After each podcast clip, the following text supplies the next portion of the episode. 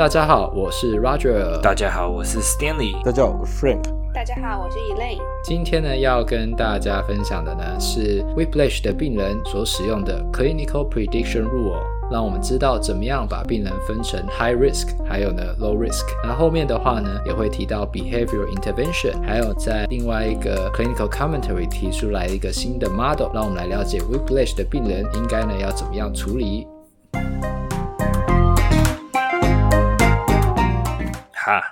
刚刚那段超长的，啊，你好像讲的有点够长了吧？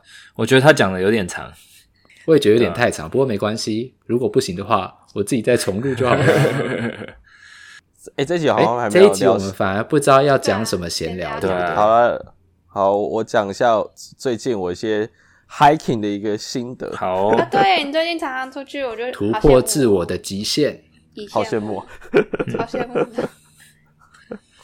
我发现我 hiking 这个兴这个兴趣是是在美在美国的时候算是诱发出来 trigger 出来的。走路，在美国走路啊？平去哪？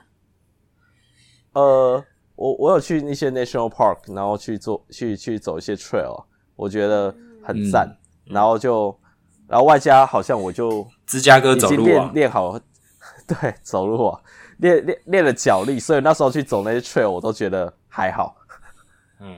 对对，就是还好，就没有到一点让我觉得很累这样子。会啊，会喘啊，毕竟是旁边的人气喘吁吁，会喘啊，因为是高山嘛，对吧、啊？会、嗯、高山，高然后对高海拔多多少还是比较容易喘啊。对，然后我就最近就超级爱看一些 documentary 或者是一些 YouTube 影片，就是讲看 hiking 啊，包括美国、台湾都会看。嗯，然后我最近看到一个就是攀岩的，嗯、对。攀岩的一个一个影一个电影的纪录片，我觉得他超屌的。他他介绍忘，我现在忘记那个攀岩的人的叫什么名字了。他中间有他其实很年轻的时候就崭露头角，就那种比那个那个比赛叫 Snowbird，嗯，呃，Snowbird，然后就是攀岩攀谁可以攀最快到上面。然后那时候他是一个十六岁还不知道十几岁一个小朋友而已，没有人认识他，但他那天拿第一名，嗯，而且他是唯一。完成那个攀爬上去的那整整条路径的人，对，然后他就崭露头角，他就变得很有名。然后，但是他很年轻的时候呢，就发生一个惨剧，就是他们在家里锯木头的时候啊，他把他手指头锯掉了，他的呃左诶右手还是左手无名呃哦食指。食指的食指诶。对食指的呃 PIP 对 PIP 锯掉，嗯，然后。所以他他攀岩很重要是抓握嘛，对不对？对。其实那时候他马上有把他的残肢，然后他爸也是练攀岩的，他爸当下很惊恐，然后赶快抓他儿子去医院，然后叫他那个医生一定要把他手指头救回来，因为这是他的 career 嘛，对不对？嗯、然后他医他医生也是有在攀岩的人，然后就接不回去，然后医生要说你可要考虑一下，呃，change your career，就是思考其他人生方向。嗯哼。但他不放弃，他超屌的，那个纪录片里面。他在少了那个食指啊，他一开始很多抓都会掉下，他以前抓了上去就掉下来嘛。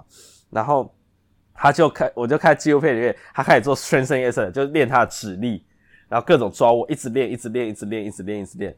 然后最扯的是，就是说他 Yosemite 上面，就是优胜美地的那个 L captain，嗯，那个上面有超级多很有名的一些路线。他以前有些是他手指还是好的时候没有办法完成的路径。就他手指断掉之后，嗯，他因为狂练猛练，然后练起他的的指力之后，或一些 compensate 的方式，嗯，他竟然完成了他之前反而手指还是好的一些路径。哎呦，对他超屌的，这超超级屌。他本来是天才型啊，后来变成实力型，实力努力型，实力型。对对对，对。然后我每次看到我看到这种，我就觉得，嗯，我觉得 rehabilitation 那种 strengthening exercise 啊，你即使你少了一根手指头，你还是可以。攀岩的，你只要肯练，努力把你的一些 technique，还有一些呃 strength 练起来，其实都是可以成功的。我觉得看的还当下看的还是很感动，对吧？所以赤手登峰的 Alex，我觉得很多去看那种，对对对，就是残障奥林匹克的，呃，可能也都有这种感觉。不对，那个那个影集叫做呃 The Dawn Wall，因为 El Capitan 有、嗯、他那那个影集主要讲说。那个岩壁上有一面就是很光滑，嗯，然后被说就是黎明之墙的 Dawn Wall，所以他的那个影集的不是影集，那个电影的纪录片的名字就是这个名字。但他是他其实主要在讲说，他手指断掉之后呢，他在尝试在那个很光滑那个岩壁上面找到一个新的路径，因为之前的人都没有在抓点很少，所以他也他跟他爸。很努力的找上面一些抓点，然后创造可能的路径，可以爬那个爬那个墙上去。嗯哼，对。然后最后结论反正就是他他就找到，他是第一个在那个当沃那一面墙那一片墙找到路径的，创造一个新的攀爬路径的人。因为他旁边、嗯、旁边超级多路径已经都有人攀爬过了，他只是那一面那面墙太光滑了，所以都没有人找到可以可攀爬路径。对。我觉得那这算是欲练神功必先自宫的另外一种例子吗？自宫自己的手指头啊？对，如果你今天想要去，就是你知道，就是战胜，就是这一个墙壁的话，你必须要先 食指切断，哦，笑死，不然爬不过去。这样，所以也不是 Free Solo，是 The down wall 不是 Free Solo，Free Solo 是另外一部，Free Solo 是得奥斯卡那一部，那部我也有看啊，对。不过那一部比较多是，我是觉得他比较强调是他内心层面的一些跟他家人之间的关系。嗯哼，攀爬面比较少，攀爬面比较少。这两个主角好像不一样，对，不一样，不一样，但是都是很有名的美国的攀岩好手，对吧？好的，嗯，对吧？大概是这样，对吧？我觉得攀岩是。那接下来就要进入我们的正题了吗？可以哦，对啊，对啊，对啊，好，好，那。前面两集讲完了那个 education 跟 exercise，那接下来就要讲到最后一个介入方式，就是 behavioral intervention。那这里的话，主要是强调说，whiplash 的病人其实，因为他毕竟受到大部分是有经过车祸嘛，对不对？所以经过车祸的话，就会可能会发生 PTSD 这样的状况。那或者是一些重大灾难，也都很容易发发生 PTSD。呃。PTSD 就是创伤后压力症候群，Post-traumatic stressing disorder。嗯哼，对。那这里的话，就是一些 behavioral intervention，大家可以去看我们很久以前在讲 chronic pain 的地方，有讲到 CBT 的一些技巧，CFT 的一些技巧。那大家就可以回去听，因为这样子的状况通就要搭配这样进来。那不知道上大家记不记得上一集在讲 exercise 的地方，就有讲到说，呃。就是针对 chronic stage 的一些 whiplash 的话，除了我们 exercise 的要根据病人的状况去给予以外，就可以开始考虑是否要加入这种呃行为疗法了。没错，那另外一部分为什么会讲到行为疗法呢？因为好，这次终于要破梗了，到底是什么 CPR 可以帮助我们分出 low risk 跟 high risk、嗯、这样子？到底是谁？是谁？Whiplash 的病人到底哪哪些类型的病人是一年之后他自己会好的，跟一年之后他还是还是有呃失能状况？那其实这个是在二零一三年的时候就有呃一样是澳洲澳洲人，就是澳洲他们去做出来的一个呃找出来一个临床预测因子。那为什么要特别讲这个？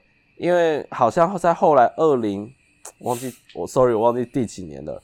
他哦，二零一五年的时候，他就有被验证过，有被 validate 过，这个东西是可以用的。它的 positive predict value 是九十一 percent，就是说，呃，准确率有九十一 percent，所以其实蛮高的，所以大家可以参考，大家可以可以参考直接使用的。嗯哼。那这里稍微讲一下，因为为什么要讲这个？因为等一下有个 decision making tree，就是决策树，就是。这病人，你到底要给他什么类型的治疗，或多给他多多多大的呃多多多多的治疗呢？是必须要搭配 CPR 去去做的。那这里 CPR 的话 很简单，非常之简单，就是第一个你要看的是 NDI，嗯，颈部失能量表，这个是应该，尤其是美国啦，你你的 questionnaire 几乎一定都会做，脖子一定都会填这一个量表，所以就是。已经是 available 的一个 data 就在那边了。对，那你只要 NDI 的分数是小于三十，小于等于三十二分。好，它小于三十三十二分之后呢，接下来就第二第二个要看看他的年纪、嗯、啊，年纪你一定会问嘛，呃，或病历上面一定有。对，好，假如他年纪要小于等于三十五岁，就三十五岁以下的话，好，恭喜你，你这个病人，这个 w e b l a s h 的病人，他在一年之后是可以被预测，他应该是可以完全好的。三十二分以下的 NDI，然后三十五岁以下，嗯、简单的年轻人，然后失能的分数没有太高。对，Hello。哦，没有，没事，我只是想要补充一下，就是 NDI 是分数越低越好哦，就是嗯，对我越高越痛，没事。好，越高越痛，越失能，所以越低的话代表他状况越好。嗯，对。所以一开始他 NDI 分数三十二分以下，然后年纪三十五岁以下，那他就是。一年之后，他完全自己好的几率就非常高。那另外一部分 high risk 的意思，接下来是呃判断他是 high risk 的话，就是他 NDI 分数呃超大于等于四十分，并且他年纪大于等于三十五岁，就三十五岁以上又非常失能的的 Whiplash 病人，这个时候再去测一个呃 PDSD 的一个量表 PDS。然后它的一个 subscale 叫 hyperarousal 呃 subscale，这个 subscale 它只要又大于六分，代表它真的就是可能非常真的非常 stress。这样状况之之下呢，你可以预估它一年之后，呃，还有 moderate 或 severe disability 的话的的的几率就非常可能性就非常非常的高。对，那其他例如说它 NDI 就在三十三分到三十九分之间，这些。这些的话，我们会把它分为 moderate，或者是说，我我个人就觉得就把它当 moderate。然后三十五岁以上，然后 PDS 那个 subscale 又大于六分，然后 NDI 又大于四十，大于等于四十分的话，就分为 high risk。简单来讲就是这样分。那为什么这样分？这样分的话，就可以知道我们要花花费多少资源，多少的治疗的一个心力在这些病人身身上。举例来讲，你总不可，你就不用对。那种 NDI 分数很低，然后又三十五岁以下的病人，呃，花太多，你一下要要给他哦，multi-model 又大堆有的没有的东西，全部治疗在丢在他身上是没有必要，因为会有点太过度浪费，或者不用做那么多次的治疗。简单讲是这个样子。嗯哼。好，那我们讲完 CPR 之后，就回来讲，那要怎么用在这个 subgrouping 这样子的一个方式里面。那这一篇呃 clinical commentary 的话，它又分为呃 acute stage 跟 chronic stage。那 acute stage 的话，其实这两个这两个其实是一呃几乎一模一样的。第一个我们要先用 QTF 去分出它是 Whiplash 一到三级的还是第四级的。QTF 那第四级就是那个分级表。对，魁北克的分级，对。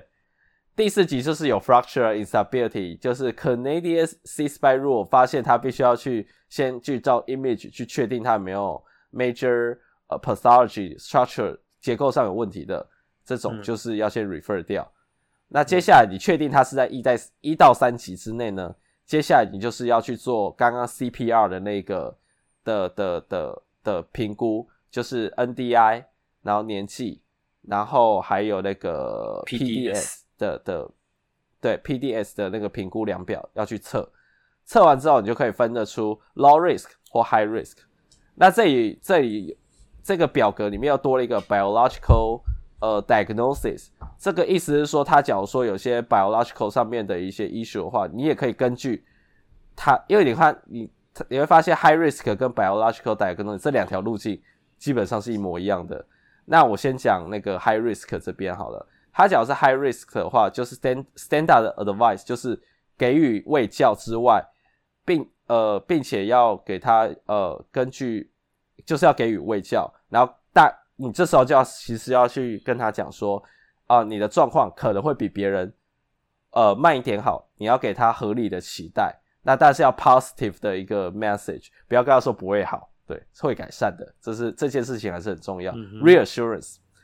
然后接下来 exercise 要 based on 你的 impairment 跟 symptom 的一些 responsiveness，就是上一期讲到的 exercise 要根据他失能哪些地方失能，或者他的治疗反应去给予他应有的一些治疗。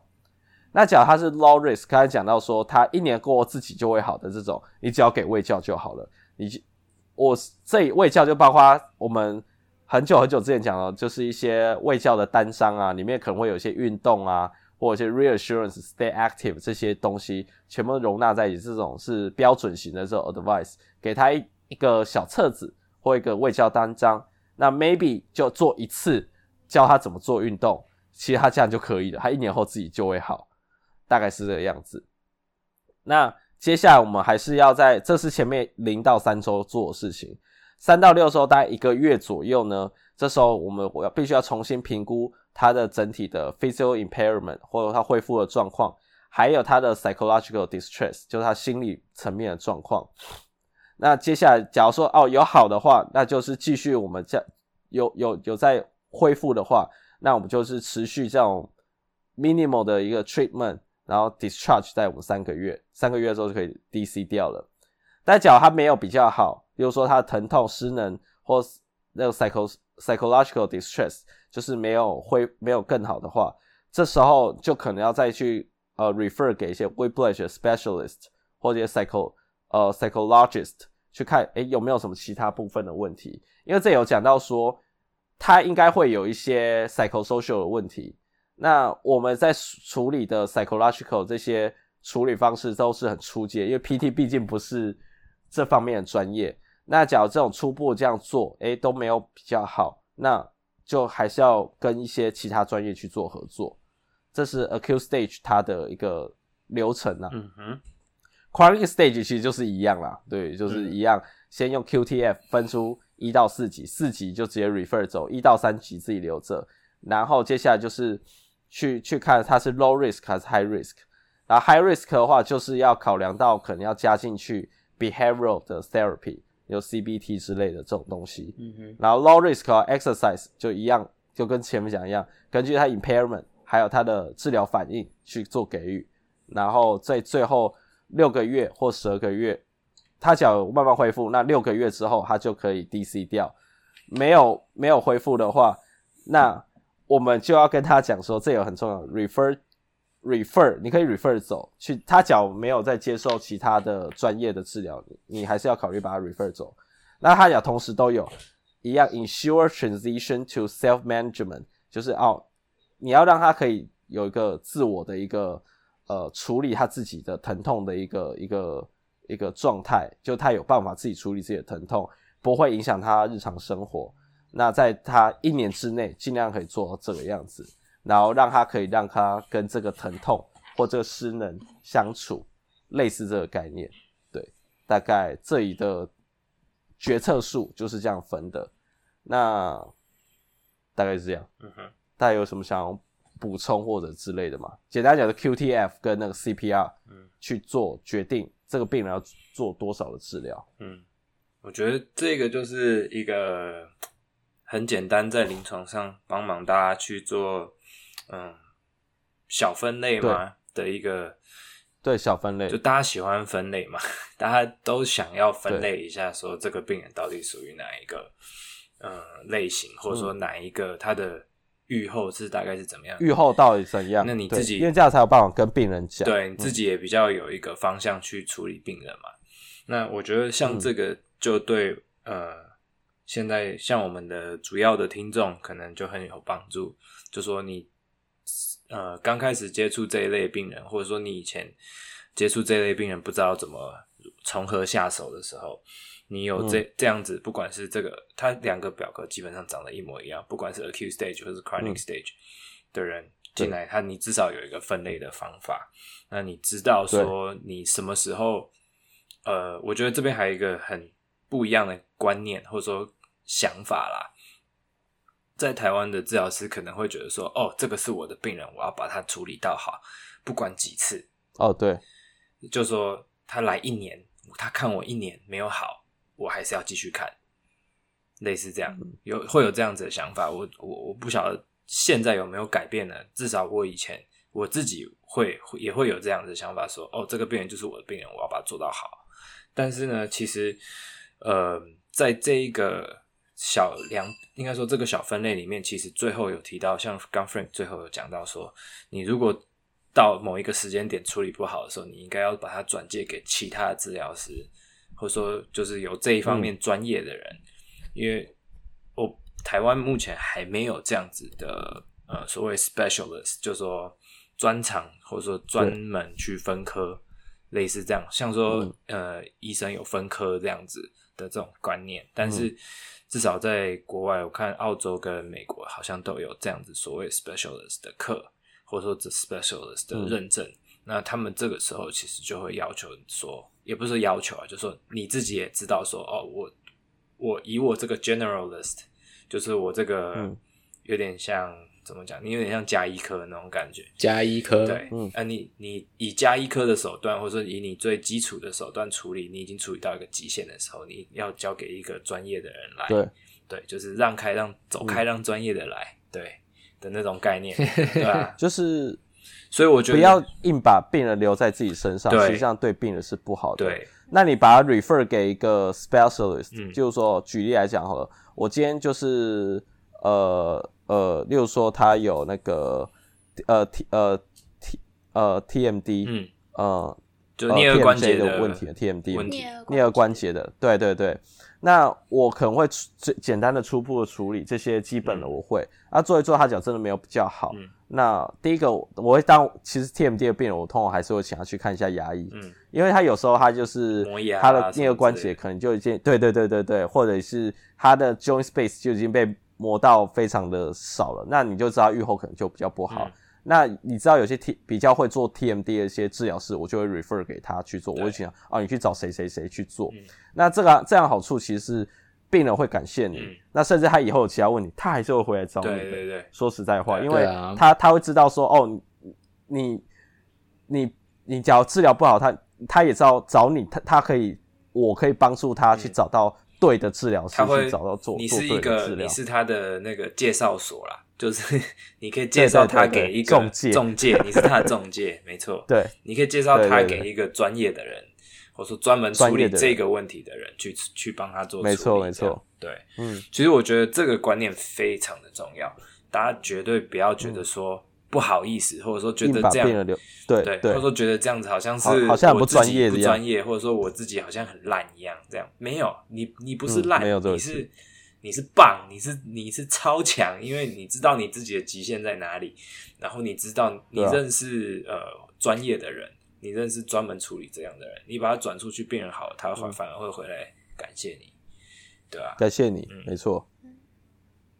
所以我觉得这是一个很重要的观念，从这一个小小的资料这个表格去衍生出来的。对，好，那好。接下来我们就讲下一个 commentary，也是最后一个 commentary。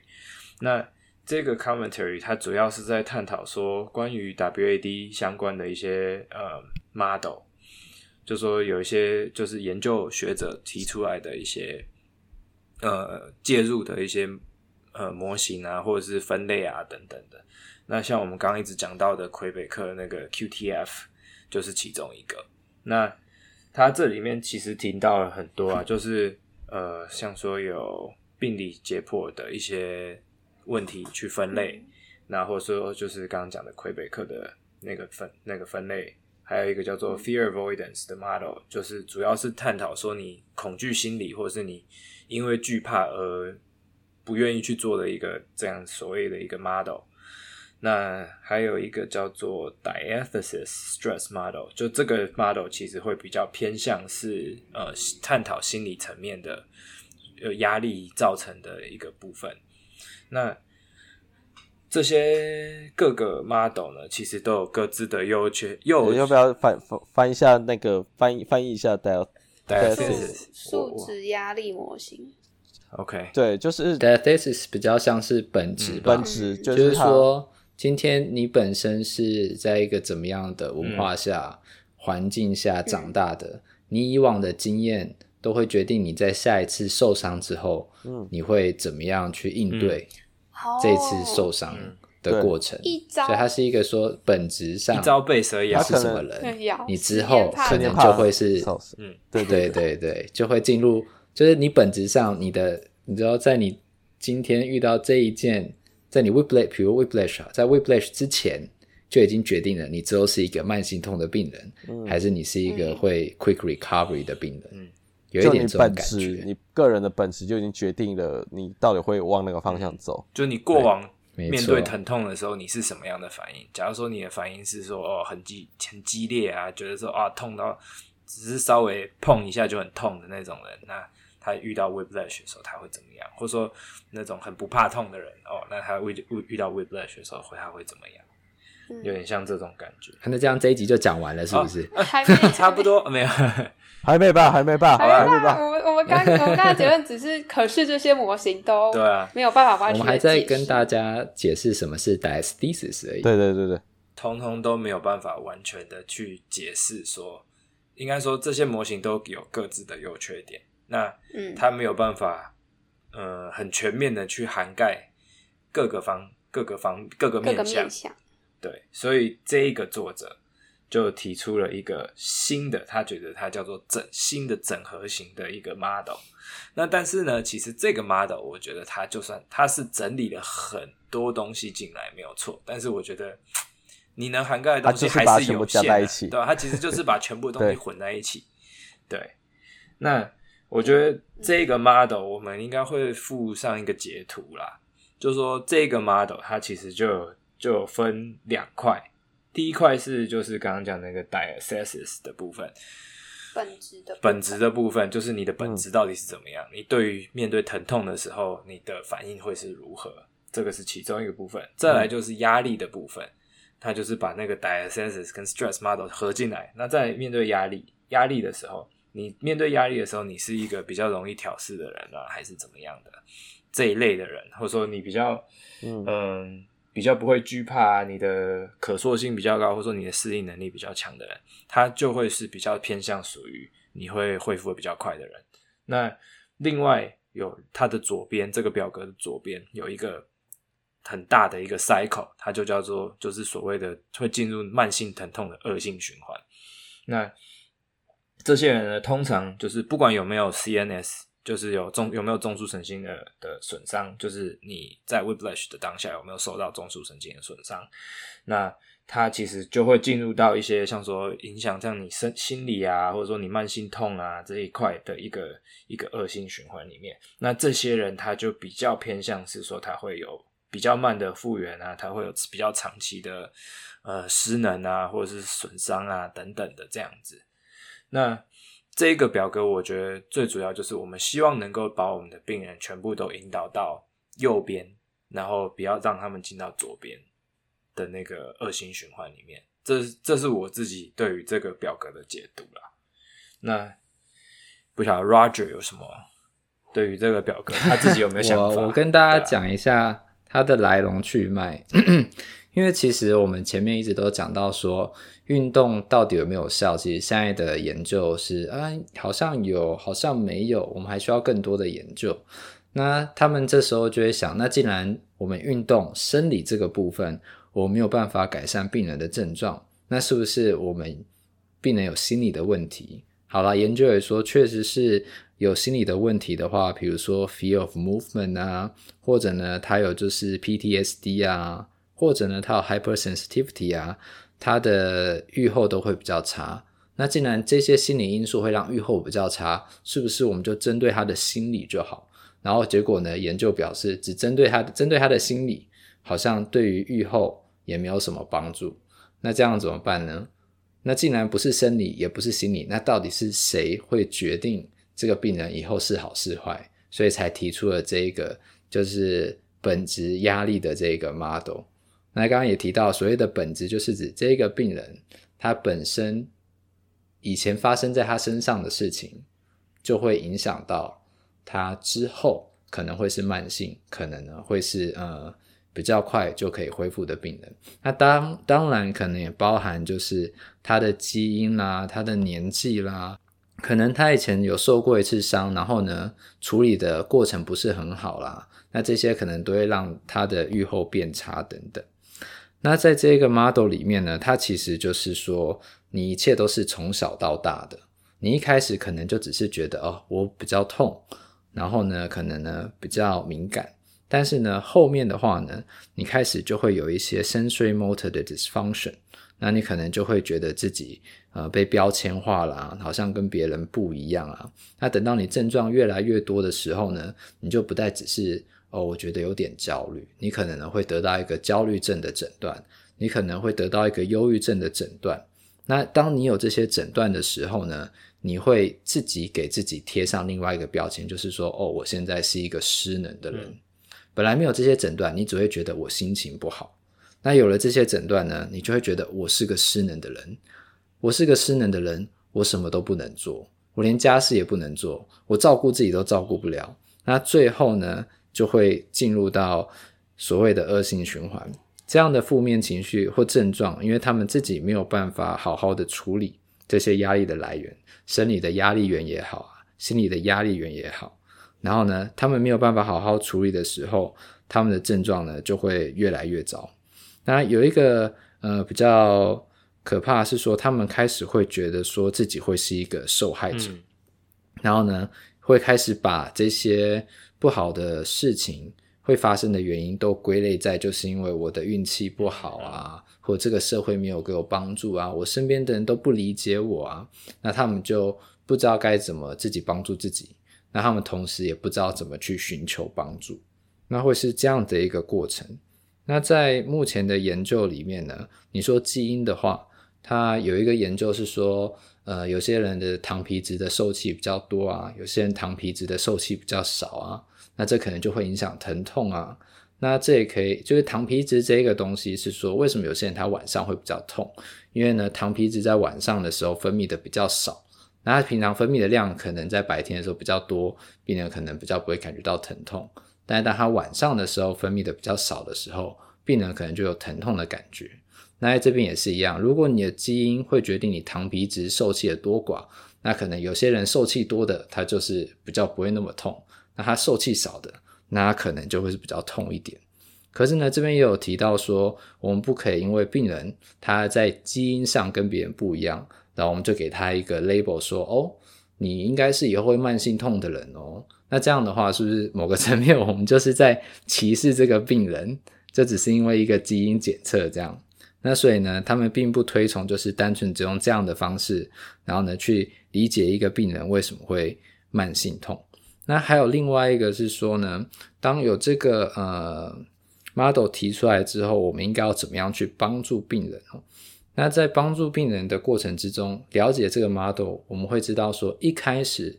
病人会进入这一个循环，恶性循环的原因，就是因为他们应对压力的方式是不正确的。什么意思？就是如果今天我 whiplash 之后，我告诉我自己，哎，我今天手撞到也会痛，可是呢，手撞到的痛它之后会好。那我今天脖子甩一下会痛，那以后我脖子的痛也会好。他如果是这样子的一个思考模式，那他的应对方式就是比较正向的。那如果今天一个病人 whiplash 之后，他应对的方式是怎么那么衰？这个会发生在我身上？诶，这个为什么是我的错？为什么别人都不会被车撞，只有我会被车撞？奇怪了。那如果他是用这样负面的方式呢，去应对这样的事件的话，那或者是呢，他说：“诶，我竟然是脖子受伤了，完了，我这样甩了，我会不会呃脑震荡？会不会脊髓损伤？会不会什么？会不会什么？”他如果一直是进入这样子的思考模式，那到后期的话，那可能他的预后就会比较差，所以很重要的第一步呢，其实就是我们要让病人学会怎么样去解读这一个事情。那另外呢，给病人的压力呢，除了就是创伤本身之外，还有另外一个压力源，是因为病人在这样的创伤过程之中，他有很多的事情要处理。比如说，因为他是慢性痛，他没有办法工作了，那他就要考虑他的经济来源。那可能他今天是工伤。那可能呢，要和呃公司联络，那说这段时间不能工作，医疗医药费谁要负责？那可能又有官司在身上，那他就要去处理官司。所以除了创伤本身之外，这些额外的事情对病人来讲也都是压力。因为说实话，谁没事会去打官司，对不对？那所以呃，我们很重要的另外一个就是说，如果呃，能够有其他方式帮病人取得资源的话，我们应该要尽可能的给予病人协助，来减少他们的压力源。那所以借由减少他们的压力源的话，另外一个方面呢，也就可以慢慢的让他们从这一个恶性循环去走出来，会是这个样子。其实这边还有一个研究蛮特别的啦，可以问一下大家，就是说，呃，其实刚刚我讲到，就是慢性痛的病人，他可能对于疼痛他应对的反应比较大。嗯、那在我的想法就会是，那些应对反应比较强烈的人，他可能之后慢性痛的几率会大一点。但是呢，这边有一篇研究呢，却跟我想的不一样。这篇研究呢，他说，如果今天病人呢，他反而是不太，他就算他没有什么反应，他表现的就是哦，嗯，it's okay, it's alright，也不代表呢，他之后就不见得会是那个马上就恢复的病人，他反而呢，有更高的那个可能性，他会变成。慢性痛的病人有点像是他是那种不知道怎么宣泄自己压力的人，oh. 所以在这边变成是说，哎、欸，我们可能还是要一直持续的去观察病人的反应，嗯、然后呢，持续的去跟病人对话，才可以了解说病人他到底要走出这个恶性循环了没？没有，我觉得这个研究蛮有趣的、啊，就是说他反而让你觉得说，好像这些人不会。进到这个恶性循环里面的人，反而很容易进去。那确实，我觉得一方面是说他可能本来就很压抑他自己，然后或者说他什么事情都忍着，他反而没有宣泄的出口，反而这样子可能是日本人吧。不要开地图炮，开不要乱开地图炮。对，但是这样像这样子类型的人，那他其实可能就反而。真的有可能他他有很多的慢性痛的问题，只是他不讲而已，或者说他只是他不说而已。对，我只是觉得他他讲只是说哦、嗯 oh,，it's it's okay，哦、oh,，I can understand，类似这种很简短，嗯、然后好像一副 没有很在乎。嗯，对对对，但是其实我我的想法是这样子啊，就是说他脚尖是在一个好的一个会会进入比较容易好，不会进入 chronic stage 的那种类型的病人。通常他除了有这种，他可能会表现这种态度，但他不会只有表现这样的态度。嗯、就我意思是说，他可能会说，他可能会表达更多。嗯、哦，我可以了解，我啊，这可能会、嗯、有时候会比较严重一点。那什么什么，他可以自我解释，嗯，跟你讲，而不是哦，就完全听你的，或好像没有要想要表达什么东西的这种类型的人。所以就是一个介于中间。的这种状况呢，可能是比较容易不会进入 chronic stage 或 chronic phase 的这种病人，chronic pain 的病人，我的感觉啦，就是这种类型的病人，乐观以外也会跟你分享很多事情，而不会不乐于分享。嗯，而且另外一个就是说，如果今天病人他已经开始要离开那个循环了，你问他说：“哎，你今天的痛有没有好一点？”他可能会说：“哎，我觉得好像比较不痛了。”那我们今天要做什么？你会发现他是一个在主动去寻求要做运动的这样一种心态，或者在主动已经在寻求就是你的意见的。那如果今天他只是为了取悦你，你问他说：“哎对，你痛有没有好一点？”他会说，他也是会说：“哦，我觉得好一点。”然后后面会接一句：“可是我还是痛。”嗯，对。那他可能会进入这样子的模式。对对对。所以也是一直不断的去询问病人，然后呢，从病人。回应的方式去了解说病人到底要走出这一个循环了没？都是从这些小细节去了解病人，然后呢，慢慢的去引导病人。我我讲一下我对这个 model 的想法好了啦，就是我觉得，假如大家没时间的话，啊、假如你是临床没时间，是也可以不用看这一篇啦，因为我个人认为这一篇这个这个整合性的 biopsychosocial model，我个人觉得对临床人员没有太多。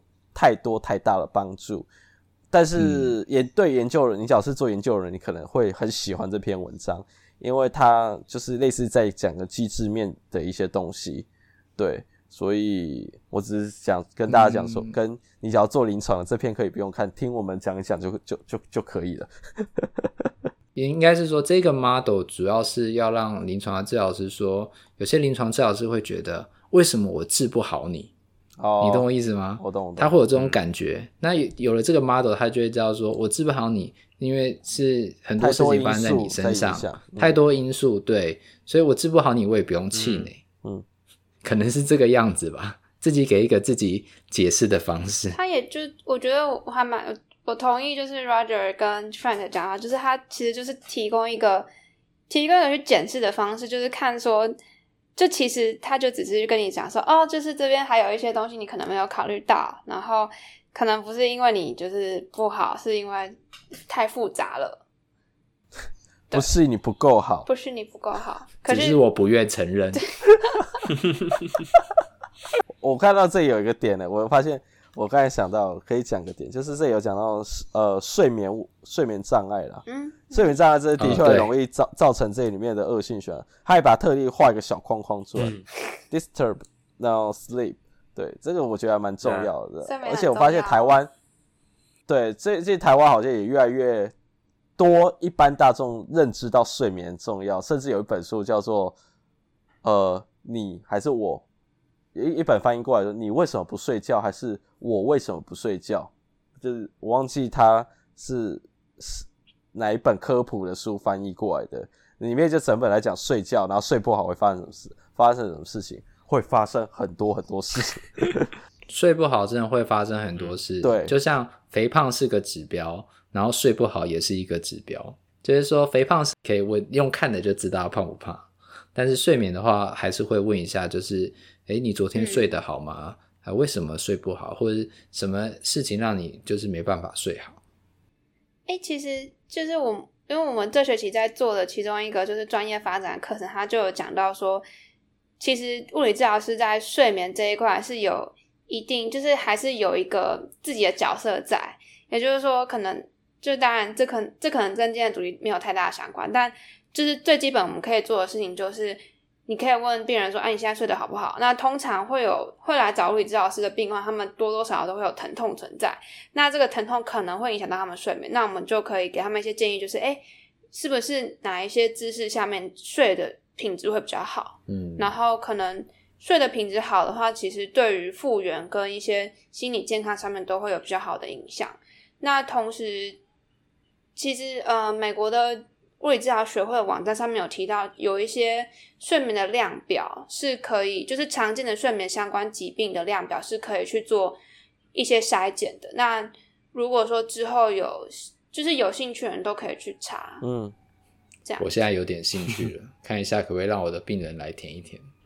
而且，好啊，我可以 send 给你。而且 chronic pain 那时候其实我们有也有在提，也有提到睡觉，好像在 CFT 那个地方有讲一些。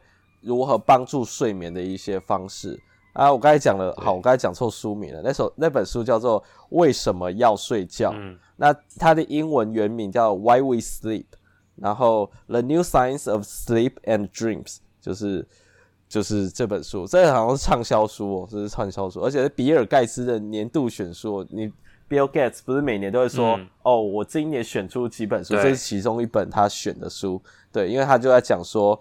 要如何培养好的睡眠啊？那为什么要睡觉？因为睡觉很重要，对，类类似这样子。他的作者好像是一个教授吧？对啊。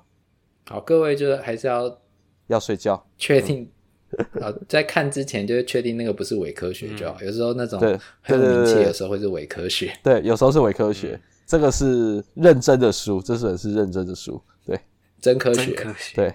OK，好，那。呃，哎，嗯嗯，今天的节目呢，大概就到这里了。然后呢，我们也跟大家介绍了有关于今天的 CPR，还有呢，就是我们如何去理解病人的疼痛哦。那其实呢，是病人他呃的，算是一个整个本质上，大概就会决定说他之后可能会朝哪一个方向发展。所以临床的治疗师，如果治疗到病人有一点瓶颈的时候呢，呃，第一个不要太气馁啊，第二个呢，可以把这样的病人呢转介给就是 specialist 或者是专门治疗就是这一类疼痛的病人或这一类疾病的病人，那其实对自己呢跟对病人呢都是很有帮助的。然后，想我们今天的节目就到这，我们下次见喽，拜拜，See ya，拜拜。如果喜欢我们的 podcast，欢迎到 Apple Podcast、Google Podcast、Spotify 和 YouTube 上订阅。也可以到 Facebook 和 Instagram 上追踪突破物理治疗。今天我们的节目就到这，我们是突破 PT，我们下次见。